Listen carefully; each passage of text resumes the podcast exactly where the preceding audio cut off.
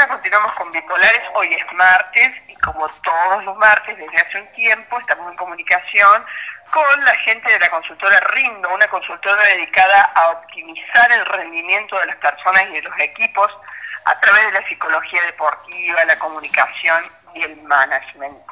En este caso estamos en comunicación con Germán Bernard, uno de los integrantes de esta consultora, para hablar sobre refuerzos. ¿Celebramos los logros o nos come la diaria? Hola Germán, ¿cómo te va? Buenos días.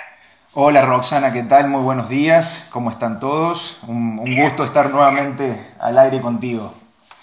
Bueno, eh, eh, ¿hacemos eso? ¿Celebramos los logros o nos come la diaria? En Argentina da la sensación que, que nos termina comiendo la diaria casi a diario, diría yo. Bueno, mira, eh, yo diría que en Argentina, con la particularidad de contextos, digamos, complejos, eh, no es, digamos, una condición del ADN argentino. Esto es una condición, este, te diría, global. Si bien tiene que ver con algo cultural de las, de las empresas, en este caso en particular, eh, bueno, se puede ver, digamos, ligeramente modificado o un poquito más exacerbado en, contextos de crisis, pero eh, es común a todas las organizaciones.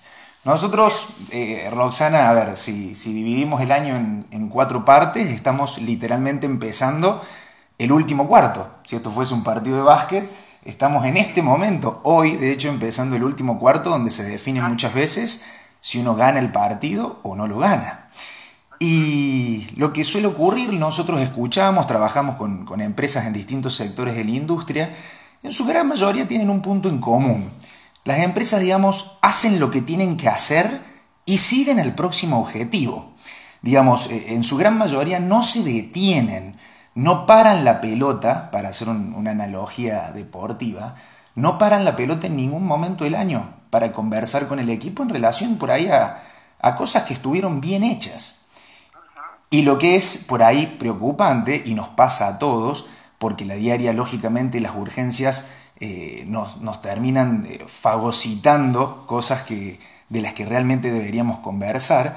Eh, en su gran mayoría por ahí parar la pelota como concepto es concebido como estamos perdiendo el tiempo. De alguna, de alguna manera, digamos, hay que facturar ya, si se quiere.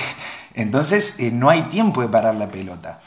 y en el mejor de los casos, lo planteo como pregunta, supongamos que efectivamente eh, la, compañía tiene como cuestión cultural celebrar los logros.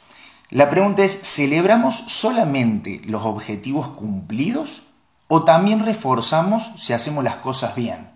En términos de analogía deportiva, ¿celebramos solamente si ganamos el partido o también celebramos si el equipo juega bien? ¿Se entiende, ¿se entiende la lógica? Mira, nosotros, nosotros Roxana, lo que, lo que vemos eh, es que celebrar logros, eh, digamos, del equipo provoca esencialmente dos cosas. Por un lado genera eh, sentimientos de orgullo en el equipo, es decir, todas las cosas que vos lográs con el equipo de la radio, por ejemplo, allí en, en Bipolares, si en algún momento te detenés a pensar un poquito las cosas que han, que han hecho bien durante todo este proceso y demás, son cosas que provocan orgullo. Si yo provoco orgullo en el equipo, aumento el sentimiento de pertenencia. Por lo tanto, si aumento el sentimiento de pertenencia, también me aumenta el compromiso. El orgullo de alguna manera es, es una porción de, de, la nafta o del combustible eh, de la cabeza. El disfrute es el otro, pero el orgullo es gran parte de eso.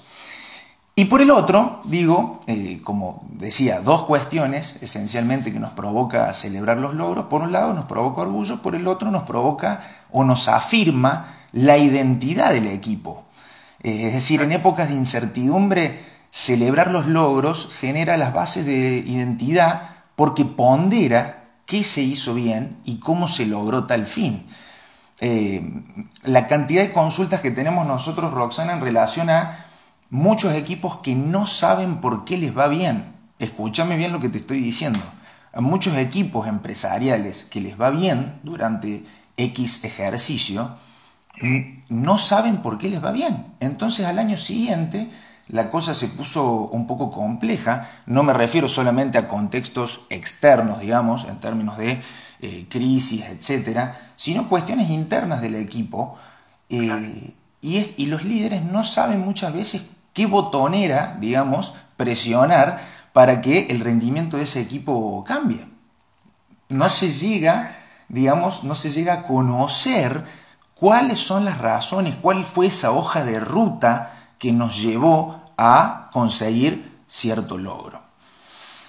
Y justamente por la pregunta que te hacía antes, Roxy, en relación a, si celebramos solamente los logros, es decir, si ganamos el partido, o si también celebramos cuando jugamos bien, es que nosotros hacemos siempre la, distinción fundamental eh, entre resultado y rendimiento. Nosotros, digamos, como consultora, tenemos orientación 100% a resultados. Difícilmente vos escuchas a alguno de los integrantes de Rindo decir que, que no nos interesa, digamos, eh, ganar el partido. Difícilmente eso pase, todos venimos del ámbito deportivo y queremos salir a la cancha siempre a ganar. El tema es, em, para llegar a esos resultados, siempre trabajamos como foco central en la, variable, en la variable rendimiento. Te lo gráfico de la siguiente manera para que los oyentes me, me puedan comprender. Si yo tengo una caja de bizcochuelo, no sé si usted es eh, una buena pastelera o no. Excelente, excelente. Bien. Perfecto, perfecto. Te lo gráfico de esta manera entonces. En el frente, en el frente de una caja de bizcochuelo, ¿qué tenemos? ¿Qué hay? La foto de la torta. Absolutamente. Un bizcochuelo esponjoso de 18 centímetros. Eh, digamos, las marcas han logrado realmente darle a, fantástico. Claro, aroma, sabor a esa foto, es increíble, pero la tiene. Eso es un resultadazo, como decimos en Córdoba. Es un resultado muy importante. Eso es lo que queremos lograr, el qué. Ahora bien, hay una genialidad. En el dorso de la caja, si damos vuelta a la caja, ¿qué hay? La receta, cómo llegar a eso. Absolutamente. Las instrucciones eh, apta para gente muy poco avesada eh, en, hacer, en hacer bizcochuelos como yo. Es decir, tenemos instrucciones precisas de a cuánto grado poner el horno, tenemos instrucciones precisas de qué cantidades mezclar, durante cuánto tiempo, te dice inclusive no abre el horno porque si abre el horno se va a bajar el bizcochuelo. Eh, es decir, en el dorso de la caja tenemos el cómo y el con qué. Nosotros debemos enfocarnos 100% en el dorso de la caja para intentar lograr lo que está en el frente. ¿Se entiende?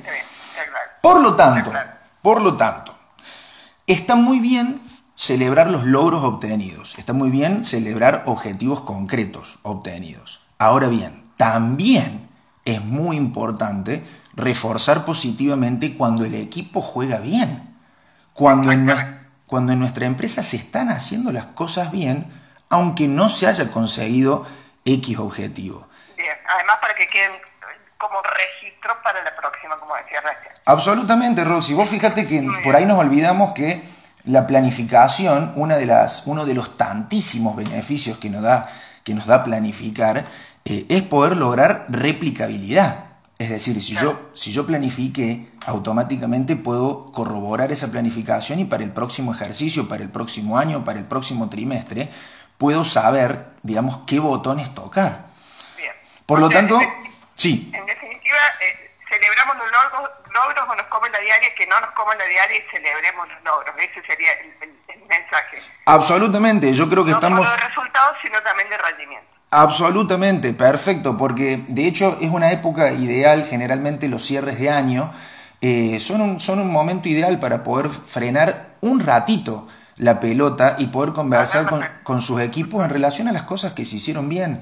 Si nosotros hacemos foco en esas cosas que se hicieron bien, probablemente eh, tengamos, digamos, más probabilidades de lograr los resultados que, que quisimos en su, en su momento. Muy bien, Germán. Bueno, muchísimas gracias, señor, y, nos viene bien para encarar, como decías, justo coincide con el día que empezamos el cuarto, el cuarto tiempo, la cuarta estación. Exactamente. final del año. Exactamente, totalmente. bueno, bueno, Que, que, tengas un lindo día y muchísimas gracias. ¿eh? Por favor, muchísimas gracias a ustedes y saludos a todos los oyentes. Hasta luego. Dale, hasta luego. Era Germán Ber